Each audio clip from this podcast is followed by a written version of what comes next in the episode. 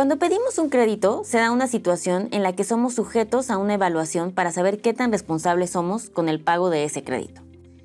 En este podcast vamos a conocer qué es el Buró de Crédito. El Buró de Crédito es una institución privada que califica el historial de las personas que han pedido un crédito. Es decir, el Buró de Crédito no otorga ni niega los créditos, pero te califica tu desempeño con las instituciones crediticias tomando en cuenta tu historial de pagos y endeudamiento.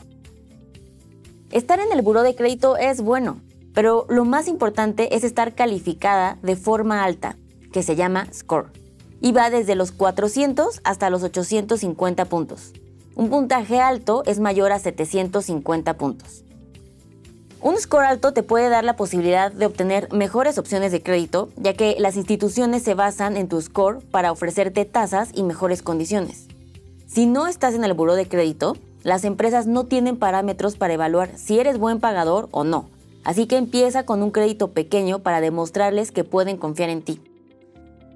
Puedes checar tu buró de crédito de forma gratuita una vez al año y corroborar que todo esté en orden. El buró de crédito toma en cuenta tres factores para calificarte con un score alto. 1. Pagar a tiempo tus créditos. 2. Mantén en control tu nivel de endeudamiento, es decir, no superes el monto que puedes pagar al mes. Y tres, no adquieras nuevas deudas sin ser necesarias. Las razones por las cuales jamás se borrará una deuda del buró de crédito pueden ser adeudos mayores a 400.000 unidades de inversión, es decir, UDIs, o que tu crédito esté en proceso penal y o que se haya cometido fraude en alguno de estos créditos. ¿Qué puedo hacer si ya estoy en el buró de crédito? En este caso, primero enfrenta la deuda, revisa qué instituciones les debes y confirma el monto. El siguiente paso es acordar un esquema de pagos en su totalidad.